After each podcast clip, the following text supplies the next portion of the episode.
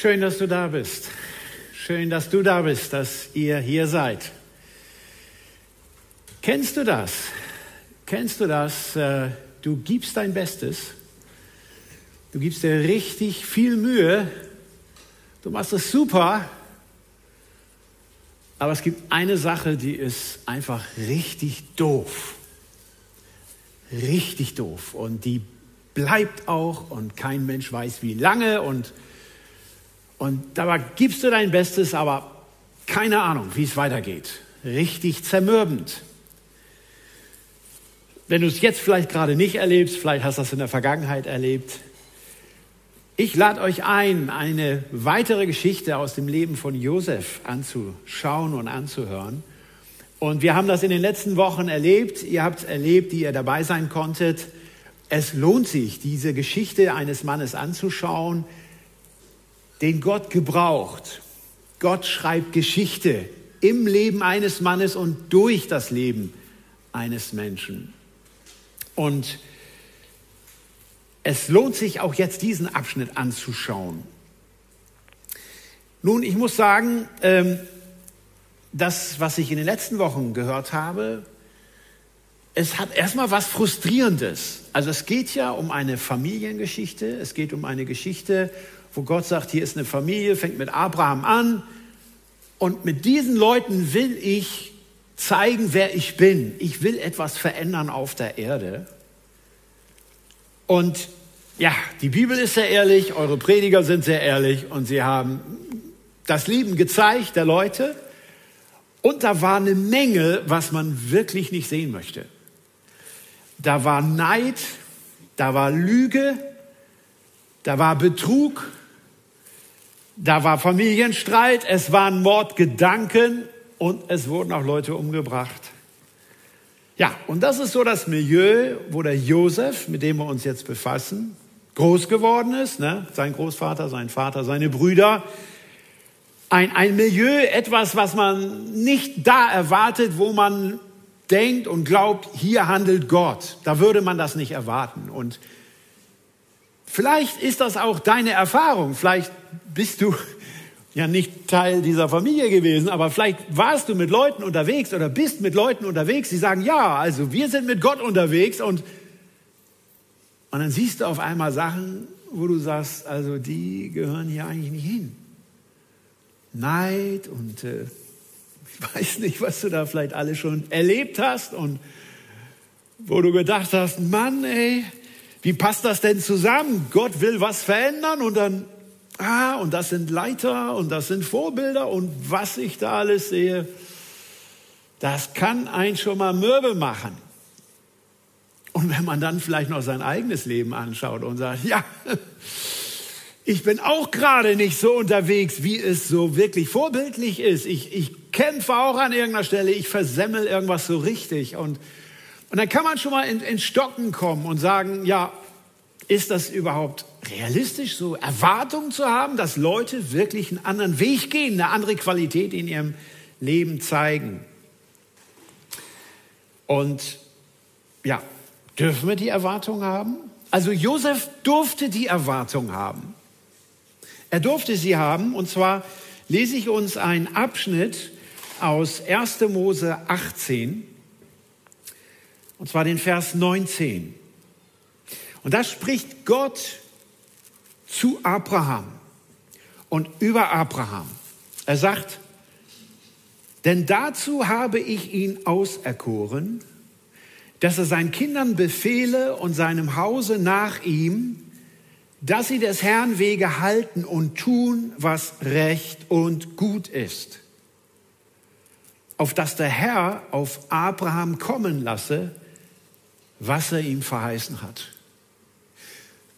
Josef wusste, in meiner Familie gibt so eine Erwählung, es gibt eine Perspektive, es gibt den Auftrag, Leute sollen lernen zu tun, was gut und was recht ist. Man kann es vielleicht zusammenfassen, sie sollen Gott treu sein. Das stand schon so über dem Leben von Abraham und es sollte eben sich ausbreiten, es sollte durch die Familie hinausgehen. Und ja, haben wir auch so ein Wort? wenn, wenn, du, wenn du zu Jesus gehörst, dann bist du eingepflanzt in diese Familiengeschichte und dann ist diese Perspektive, diese Erwartung nicht nur durch dieses Bibelwort, aber auch durch dieses Bibelwort eine, eine Perspektive, dass du tust, was recht und gut ist, dass eine Veränderung im Leben stattfindet, dass etwas zu Gott passt. Das ist eine realistische Perspektive. Man kann es vielleicht in der Weise illustrieren, dass es in der Bibel so eine Geschichte mit Gottes, mit den Menschen gibt und und es ist eine Geschichte, die kann man über die vielen Bücher verfolgen und es fängt eben ein starker Strang fängt an mit Abraham, wo Gott sagt, ich will was verändern. Ich will mir ein Volk schaffen und an diesem Volk soll alle Welt sehen, wie ich bin. Sie sollen über mich staunen, sie sollen sagen, Gott ist wunderbar. Und das war nicht nur bei Abraham, dass er gesprochen hat, sondern zwischendrin könnte man sagen, hey, Jeremia hat das aufgegriffen, neues Herz, Hesekiel hat das aufgegriffen, neues Herz, ja, neuer Bund, Jesus kommt und sagt, und du kannst Teil davon werden, neues Herz. Ja, es gibt diesen Strang und wenn du mit Jesus unterwegs bist, dann, dann ist das auch dein Hoffnungsstrang. Und was ist die Hoffnung? Die Hoffnung ist, es muss nicht so bleiben, was wir gerade gesehen haben, nur ganz kurz zusammengefasst, eben im Leben der Familie von Josef. Es ist möglich, Gott treu zu sein. Und jetzt schauen wir uns tatsächlich erstmal diesen Josef an und da stellen wir fest, ja, tatsächlich. Wir haben es letzten Sonntag schon gehört. Hier ist einer, der hat auf einmal ein anderes Format. Nicht letztes Mal war das sehr ausführlich. Ich fasse nur zusammen. Er, er war als Sklave im Ausland in Ägypten und er war, äh, war einem sehr mächtigen Mann angestellt. Er lebte im Grunde genommen in einem reichen Milieu und, und äh, sein, sein, sein Chef war sehr mächtig, er hatte Zugang zu den Mächtigen. Es, es war ein, ein reiches Milieu und, und die Frau von seinem Chef war, war sehr hübsch und, und, und er auch, der Josef. Und sie hat ihn immer wieder verführen wollen, dass er mit ihr schläft. Und dann ist wirklich stark, dann, dann ragt auf einmal heraus, dass er sagt, nee, das mache ich nicht. Das ist nicht in Ordnung gegenüber meinem Chef und das ist nicht in Ordnung gegenüber meinem Gott. Er zeigt damit, ich bin treu. Ich bin treu. Das Schlimme ist, äh, sie macht einen Trick und äh, nutzt eine Situation, wo sie wieder versucht, an ihn ranzukommen und, und, und er flieht und dann nimmt sie äh, ein, ein Teil von seiner Kleidung und, und schreit dann und, und Hilfe, der wollte mich vergewaltigen und, und, und so erzählt sie es ihrem Mann und, und der sagt, ich glaube jetzt mal meiner Frau, ich weiß wahrscheinlich von meinen anderen äh, Angestellten, das war so nicht, aber ich, muss alles in Ordnung bleiben. Er kommt ins Gefängnis. Josef ist treu, er ist treu zu seinem Gott und, und er landet im Gefängnis. Und im Gefängnis, dazu lese ich Folgendes aus 1. Mose 39 ab Vers 20. Und der Herr Josefs ließ ihn greifen und ins Gefängnis werfen, dahin, wo die Gefangenen des Königs gefangen lagen. Und er blieb dort im Gefängnis. Hier kann man sagen, also eine Sache war richtig doof. ja, richtig doof, er war im Gefängnis. Ne? Aber der Herr war mit Josef. Er machte ihn beliebt und verschaffte ihm die Gunst des Gefängnisaufsehers. So gab der Gefängnisaufseher alle Gefangenen, die im Gefängnis waren, in Josefs Hand. Alles, was es dort zu tun gab, das tat er. Der Gefängnisaufseher kümmerte sich selbst um nichts mehr, was in seiner Hand war, weil der Herr mit ihm war. Und was er auch tat, der Herr ließ es ihm gelingen. Und jetzt gönnen wir uns tatsächlich noch mal so, so eine Weitwinkelperspektive, ja? So kurz noch mal gucken, Moment mal. Also wen, wen sehen wir hier gerade? Was, was, was beobachten wir hier an dem Josef im Gefängnis? Also der Gefängniswärter überträgt ihm ganz viel Verantwortung, weil er scheinbar so gut mit Menschen kann. Ja, also was, was ist das Motiv von einem Gefängniswärter? Also er will seine Ruhe haben, das ist normal. Ne? möglichst kein Streit, keine Schlägereien, kein er war's, er war's. Das, das will man alles nicht. Man will seine Ruhe haben. Und Josef ist einer, der kriegt das hin. Der, der kriegt das hin, dass die Leute irgendwie so unterwegs sind, dass der Gefängnisaufseher sagt, ja, so gefällt mir mein Job. Hm? Mach du mal und ich habe eine schöne Zeit. Und jetzt lass uns noch mal kurz so den Weitwinkel sehen. Ist das eben so ein Naturtalent? Ne? Immer schon hohe Sozialkompetenz oder also wer die erste Folge dieser Serie noch in Erinnerung hat, der weiß, der war nicht nur schwach in Sachen Sozialkompetenz, sondern der, der war so weit im Minus, er hat es locker dauerhaft gebracht, dass alle seine Brüder ihn gehasst haben. Also das ist nicht nur eine kleine Schwäche. Ich würde mal sagen, da hat er dauerhaft so richtig was vermasselt. Sachen nicht gespürt, nicht gekonnt, nicht gemerkt, nicht gewollt, was weiß ich. Aber er war der, auf den alle sauer waren, den alle gehasst haben. Und nun wird er uns beschrieben als jemand, nee, nee, soll der mal machen. Also der kriegt das gut hin mit den Leuten im Gefängnis, ja, in besonders tollen Milieu so. Was, was fällt da auf? Ich kann das nur damit mir erklären, dass Gott ihn verändert hat. Ich kann mir das nicht anders erklären. Dass in dem Bereich seiner besonderen Schwäche, wo er extrem schwach war, Gott hat ihn in seine Schule genommen und hat in dem Bereich seiner größten Schwäche, an der er auch sehr gelitten hat, und wer die Folgen mitbekommen hat, der weiß, was er alles durchgemacht hat. Gott hat es geschafft, den Bereich seiner größten Schwäche, ich weiß nicht, ob es die größte war, aber die fällt auf, die, diesen Bereich zu verändern. Gott kann Menschen richtig stark verändern. Und das ist ja auch das, was wir eigentlich uns wünschen, ne? was wir auch so erwarten. Wenn Leute mit Gott unterwegs sind, dann wollen wir das sehen. Und tatsächlich, hier ist einer. Hier ist einer, der hat das erlebt, der war in der Schule Gottes und Gott hat ihn verändert. Äh, noch etwas fällt auf. Äh, er war ja in der Fremde, er war alleine, er war von seiner Familie getrennt, die, die Sprache kannte er nicht. Auch das haben wir äh, sehr schön entfaltet bekommen. Und, und er war ein verwöhnter Junge, ja, zu Hause verwöhnt. Und, und jetzt, er ist zu jemandem geworden, der alleine kämpft und Sachen erreicht und nicht das gemütlich hat bei Papa zu Hause, weil er nicht alleine ist. Gott ist mit ihm. Er ist in der Schule Gottes und er lernt es, Dinge zu erreichen, durchzuboxen, sich hochzuarbeiten. Gott kann Menschen verändern.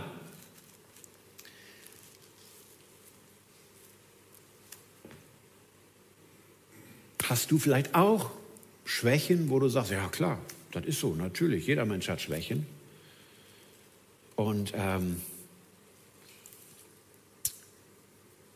traust du es Gott zu, dass er dich auch verändern kann? Bist du bereit, in seiner Lebensschule zu sein und zu sagen, okay Gott, ich weiß, das ist richtig doof, auch bei mir, aber, aber ich weiß, du kannst, du kannst Dinge verändern. Und das war ja das, was wir ganz am Anfang jetzt auch an Josef gesehen haben. Ne? Also er, er ist Gott treu gewesen. Also in wirklich sehr schwierigen Versuchungssituationen ist er treu gewesen. Und das ist nicht unbedingt das, was wir in seiner Familie gesehen haben. Egal was deine Geschichte ist, egal wo du herkommst, egal welches Milieu dich geprägt hat, Gott kann dich verändern. Und Josef zeigt das. Nun stellen wir uns noch mal eine Frage, wo, wo finden wir so treue Leute? Also in dieser Phase sehen wir ihn wirklich treu. Wo, wo findet man diese? Das Erste, was mir auffiel, ist eigentlich nicht da, wo ich suchen würde. Ich weiß nicht, kennst du Leute, vielleicht bist du selber so jemand, der, du bist oft nicht in der Gemeinde, Du gehörst vielleicht dazu, du, du, du bist zum Glauben gekommen an Jesus, aber du bist in der Regel nicht dabei, nicht beim Gebetsabend dabei, selten im Gottesdienst, Mitarbeit kaum möglich, weil du beruflich so erfolgreich bist und so viel unterwegs warst, vor Corona ging das ja noch, dass du wirklich, also wenn man überlegt hat, okay, wo sind die Treuen der Gemeinde, man, man kam nicht auf dich. Auf dich kam man nicht, weil man hat dich ja gar nicht gesehen. Und Und du warst ja auch nicht da und, und, und oft nicht da und meistens nicht da, weil du vielleicht sehr weit nach oben gekommen bist und aber du bist treu.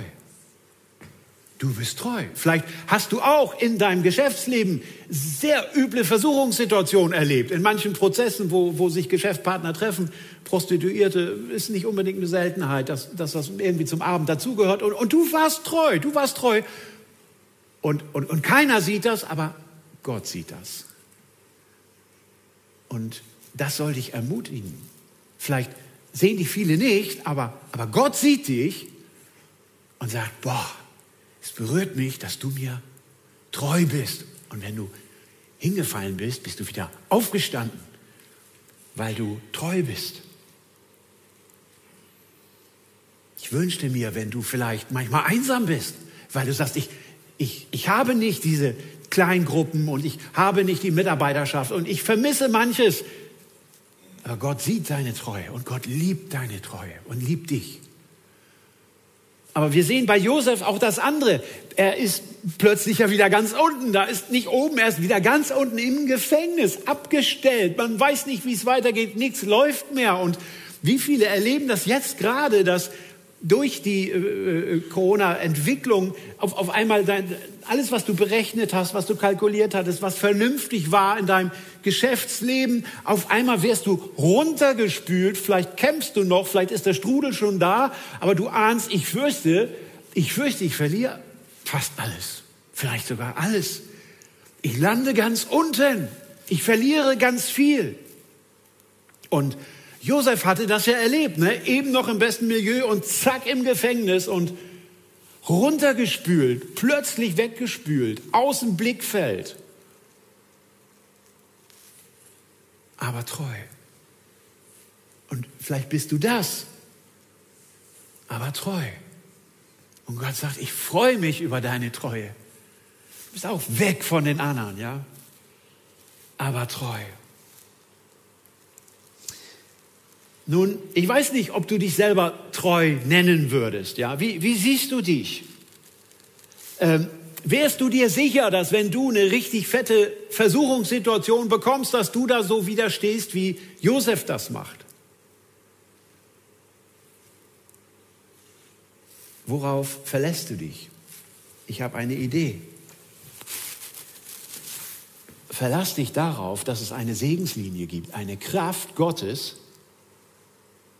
und wenn du sagst, daran halte ich fest, ich bleibe in dieser Schule und egal was für Versuchungssituationen kommen, ich weiß, es gibt über meinem Leben durch Jesus diesen Satz, er wird tun, was recht ist und, und gut ist. Es gibt diese Verheißung, es gibt diese Kraft. Ich vertraue der Verheißung, ich vertraue der Kraft Gottes. Ich vertraue, dass er mir Kraft gibt in der Versuchungssituation. Ich bleibe in dieser Linie. Und, und, und weißt du, wie stark das ist, wenn ein anderer dir das zutraut, weil er auch in deinem Leben dieses Seil sieht und sagt, auch alle Kraft Gottes ist für dich möglich. Bist du einer von denen, die, wenn du siehst, jemand kämpft und, und jemand hat es wieder versemmelt und, und die Mehrheit ist eher skeptisch und optimistisch, aber du sagst, ich sehe mehr in dir. Ich sehe, da gibt es dieses Seil, da gibt es diese Treue Gottes und die gibt es auch in deinem Leben und ich sehe es und, und ich schaue dich entsprechend optimistisch an, weil ich weiß, Gott kann. Gott kann. Wie beflügelnd ist das und davon gibt es nie zu viel Leute. Aber wie beflügelnd ist das? Vielleicht hast du selber schon erlebt, dass du jemand begegnet bist und du hast vielleicht mit dir selber Mühe, andere haben auch Mühe mit dir und, und dann siehst du einen, der sagt, aber ich weiß, Gott setzt sich durch, du kommst zurecht, du wirst Fortschritte machen, du wirst tun, was recht und gut ist. Das beflügelt unglaublich. Damit kannst du einen Einfluss nehmen auf Leute, dass sie in ihre Berufung kommen. Das Segenspotenzial ist unglaublich. So, und jetzt schauen wir uns an, was jetzt im Gefängnis weiter passiert. Jetzt wird es nochmal richtig heftig. Ich lese 1. Mose 40 ab Vers 1. Nach diesen Begebenheiten vergingen sich der Mundschenk und der Bäcker des Königs von Ägypten gegen ihren Herrn, den König von Ägypten. Da wurde der Pharao zornig über seine, seine beiden Kämmerer, den Obermundschenk und den Oberbäcker, und er gab sie in Gewahrsam in das Haus des Obersten der Leibwache, in das Gefängnis, dahin, wo auch Josef gefangen lag. Und der Oberste der Leibwache betraute Josef mit ihrer Bedienung. So waren sie einige Zeit in Gewahrsam. Da hatten sie beide in derselben Nacht einen Traum. Jeder ein Traum von besonderer Bedeutung. Der Mundschenk und der Bäcker des Königs von Ägypten, die im Gefängnis lagen. Am Morgen kam Josef zu ihnen hinein und sah, dass sie missmutig waren. Da fragte er die Kämmerer des Pharao, die mit ihm im Haus seines Herrn in Gewahrsam waren, warum macht ihr heute so ein verdrießliches Gesicht? Sie sprachen zu ihm, wir hatten einen Traum, aber niemand ist da, der ihn deuten könnte. Josef sprach zu ihnen, steht es nicht bei Gott, Träume zu deuten? Erzählt mir. Und das schauen wir uns jetzt mal näher an. Wir sehen jetzt hier einen Mann, der in Gottes Lebensschule war und ist. Und wir sehen hier eine helle Seite. Und wir haben manche schon gesehen. Wir haben gesehen, er war jemand, der gelernt hat, treu zu sein. Und er war auch jemand, der starke Erfahrungen mit Gott gemacht hat. Der konnte erzählen, der konnte sagen, boah, ich war in Todesgefahr, als ich in der Grube war und ach, Gott hat mich doch noch mal gerettet und ach, und dann war ich äh, Sklave und dann bin ich, also er konnte Geschichten erzählen, die er mit Gott erlebt hat. Er wusste, Gott kann retten. Er wusste das. Er hatte Erfahrung mit Gott. Er wusste, Gott kann. Was gehört noch zu seiner hellen Seite? Also da kommen diese zwei und sagen, ja, also wir haben was geträumt, aber niemand kann uns die Deutung sagen. Woher wissen die das eigentlich? Dass niemand das deuten kann. Sie müssen ja wohl geredet haben mit den Leuten im Gefängnis. Mit einem haben sie nicht geredet. Ja, mit Josef. Äh, dabei war er doch der, der, der sich treu eingesetzt hat, der deswegen die Verantwortung bekommen hat. Also er hat wieder alles richtig gemacht, alles gegeben und, und, und sie reden mit jedem und dann sagen sie ja niemand. Ah ja, klar, ja logisch, ja. Super. Wie könnte man mit so einem Erlebnis umgehen? Ja, kenne ich schon. Ja, alle anderen. Ja, meine Brüder, alle, die waren gemeinsam draußen, die hatten eine gute Zeit mit den Schafen und, und und ich alleine außen vor, ja. Ja, klar. Also die anderen, ne? aber, aber ich, äh, er hätte reagieren können, dass er Schmerz von Verletzung aus seiner Geschichte, dass der mit voller Wucht wiedergekommen wäre. Er hätte sich in sich wieder verkrümmen können und sagen können, Scheiße, hört das denn nie auf, ja? Was soll ich denn noch machen, ja? Und, und, und ja, ich bin niemand, ne? So, noch nicht mal niemand. Also, er hätte sich verkrümmen können. Es hätte ihn schmerzen können. Und ich weiß nicht, vielleicht hast du schon mal Leute erlebt, die äh, du, du sprichst, machst eine Kleinigkeit und auf einmal oh, kommt da eine volle Wucht runter, eine, eine, eine volle Portion an, an Zorn, an Verletztheit und denkst, oh, oh Entschuldigung, da habe ich wohl eine wunde Stelle getroffen und das hat dich wirklich, boah, ne, es war stark und äh, denkst, oh ja, ja, vorsichtig sein und äh, nichts von alledem bei Josef, gar nichts. Der muss es geschafft haben, mit Gott durch seine Geschichte zu gehen und die Lügen, die er eingekauft hat, ja, die Lügen, die er geglaubt hat, du bist ja auch nichts wert und bla bla bla. Und alles, was man so wunderbar sich selber kommentieren kann, ausgesprochen, unausgesprochen, mit allen Gefühlen dran, er muss da durchgegangen sein. Er muss sowas wie innere Heilung erlebt haben. Er muss erlebt haben, dass Vergebung eigentlich einfach gesünder ist und, Und, und, und er muss erlebt haben, dass es nicht alles ist, sondern dass, dass man die, die, die Lügen, mit denen man gelebt hat, unter denen man gelitten hat, man, man muss sie identifizieren, man muss sie loswerden, man muss die Wahrheit erkennen, ergreifen, neu aufblühen, heil werden durch Gott. Das muss er geschafft haben in seiner Lebensschule. An irgendeiner Stelle muss ihm der Geist Gottes das klar gemacht haben. Du musst die Lügen deiner Vergangenheit, die Verbitterung, die da dran ist, du musst die loswerden. Wer ist eigentlich dafür zuständig? Er selber. Wenn du selber bei dir vielleicht spürst, ja, boah, da habe ich jetzt aber, das hat mich aber richtig getroffen jetzt. Ne? Das hat sowas von wehgetan. Wer ist denn zuständig, das wahrzunehmen? Du. Und wer ist zuständig, jetzt zu fragen, äh, was steckt denn eigentlich dahinter? Ja, ich will doch nicht so ein rohes Ei äh, bleiben. Ich will belastbar sein. Ich will in meine Berufung hineinkommen. Ich will gesund werden. Ich will frei werden für das, was Gott für mich hat. Es ist deine Verantwortung. Vielleicht seid ihr in einer Kleingruppe und, und, und da kann dir einer oder andere was spiegeln. Ne? Und du, du, du merkst, ah ja, stimmt, ja, ich habe da wirklich überreagiert. Und, und bitte, es ist dein Ding. Es ist alles bereit. Such dir Hilfe. Er muss das offensichtlich geschafft haben, weil er hatte echtes Interesse. Ja, jemand, okay, ihr seid traurig, wie geht's denn euch? Ne? So, er, er kümmert sich. Er muss gelernt haben, frei zu werden von Verletzungen. Er hatte eine Dienstgesinnung. Wir sind immer noch in seiner hellen Seite. Ja, er hat eine Dienstgesinnung. Also er, er hilft ihnen auch, äh, kümmert sich um sie und er muss jemand sein, der gelernt hat, mit dem Heiligen Geist zu leben.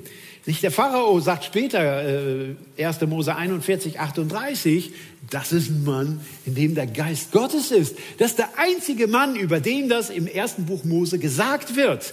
Ein Mann, in dem der Geist Gottes ist. Er wusste, Gott kann Träume deuten und ich habe gelernt, von Gott zu empfangen für andere. Er war jemand, der gelernt hatte, mit dem Heiligen Geist zu leben. In dem Fall sogar Träume deuten. Und er ist da und weiß, ich bin hier zu Unrecht. Also wenn Gerechtigkeit passieren würde, dann müsste ich hier rauskommen. Ich bin zu Unrecht hier.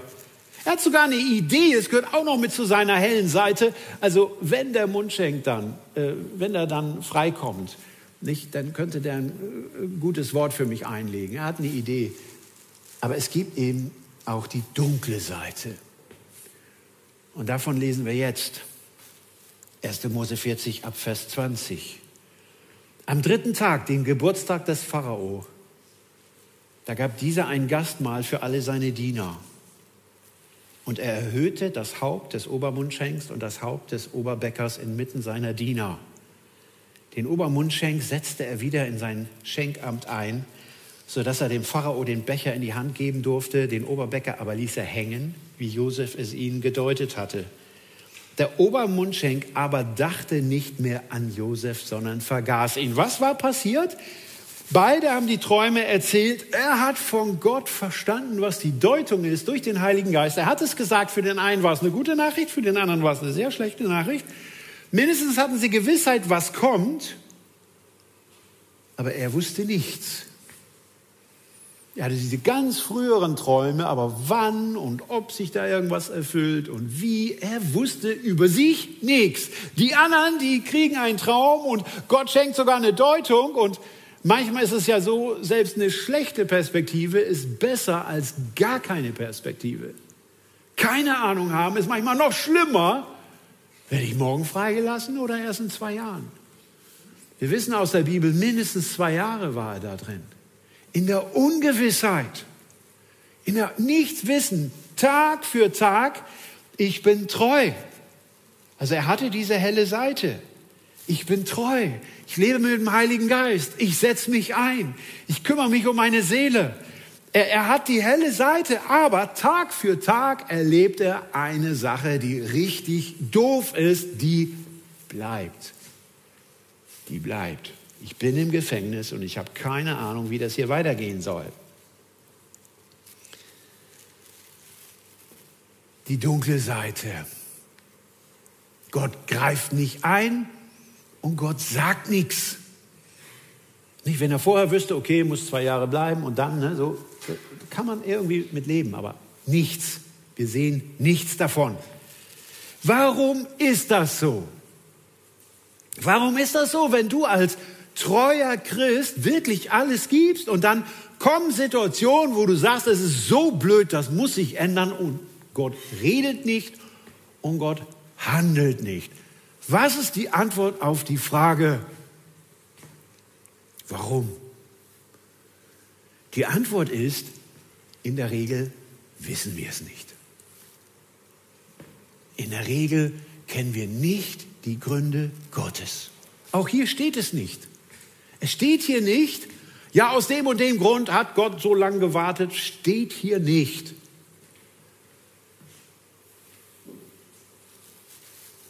Aber vielleicht gibt es eine Idee, was möglicherweise der Grund war. Was könnte so eine Idee sein? Wie ist das, wenn jemand alles gibt und merkt, ich kann nichts an der Situation ändern?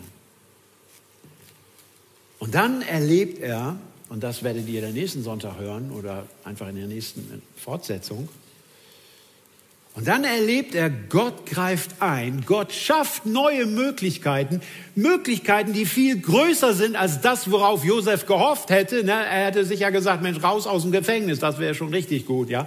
Aber es kommt eine viel größere Nummer und, und er ist plötzlich in einer Position, der zweite Mann im Staate, Segen für seine Familie, für das ganze Land, für ein Weltreich der damaligen Zeit, in einer irre starken Position. Er landet da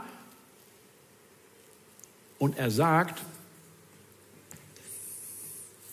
ihr habt es schlecht gedacht zu seinen Brüdern, Gott, Gott hat es gut gemacht. Wie kann man so einen Satz sagen und auch wirklich glauben, dass das nicht nur richtig ist, sondern zutiefst davon überzeugt sein, was ich jetzt an Segen erlebe, ist alleine Geschenk Gottes. Das weißt du, wenn du vorher alles gegeben hast und du merkst, es passiert nichts. Das ist die, ein, ein, eine Schulklasse, für die man sich nicht gerne bewirbt. Aber wenn die auf dem Programm steht, entstehen da Sachen, die man braucht, damit man, ich sag mal, wir brauchen nicht nur Gnade, um durch schwierige Versuchungssituationen gehen zu können. Wir brauchen auch Gnade, um in segensreichen Positionen gut durchzukommen, dass uns das nicht zu Kopf steigt, dass wir uns nicht vergreifen daran und denken, naja, es war ja doch meine Treue, es war ja doch meine Spiritualität, es war ja bla bla bla bla. Nein, wir brauchen Gnade für die Tiefen und für die Höhen. Und Gott schreibt seine Geschichte. Er nutzt unseren Alltag, um Dinge in unserem Herzen zu befestigen, tiefe Überzeugungen wachsen zu lassen, die es durch kein Buch oder durch einen Vortrag mal eben ermöglicht. Es gibt Dinge, da müssen wir durch. Ich weiß nicht, ob das der Grund war für Gott. Aber was ich weiß, dass es eine Reihe Leiter gibt, die sagen, in diesen Zeiten, wo ich sowas von perspektivlos und hilflos war, in der Zeit ist etwas in mir gewachsen, was ich später brauchte, um in meiner Berufung die nächste Phase leben zu können. Was heißt das für dich? Was heißt das für mich? Ich weiß nicht, wo du denkst, dass du gerade in Gottes Lebensschule bist. Vielleicht ist es gerade das Thema Treue. Vielleicht ist es gerade irgendwo mit, mit Versuchungen zu kämpfen. Vielleicht ist es, vielleicht ist es der Abschnitt mit, mit inneren Heilungen, also, also äh, Umgang mit Verletzungen, dass Gott was heil machen kann. Ich, ich weiß nicht, was es ist, wo, wo du gerade dran bist. Vielleicht ist auch gerade so eine Art Gefängniszeit, so eine dunkle Seite da. Und, und ich weiß nicht, wo du gerade bist. Aber was Gott sich wünscht, ist, dass du ein Ja sagst zu seiner Schule, und zwar zu den hellen Seiten, die dann entstehen, aber auch zu den dunklen Seiten. Die dunklen Teile gehören dazu. Und das hilft uns, wenn wir sagen, wir vertrauen nicht, dass wir schlauer sind, kräftiger sind, treuer sind.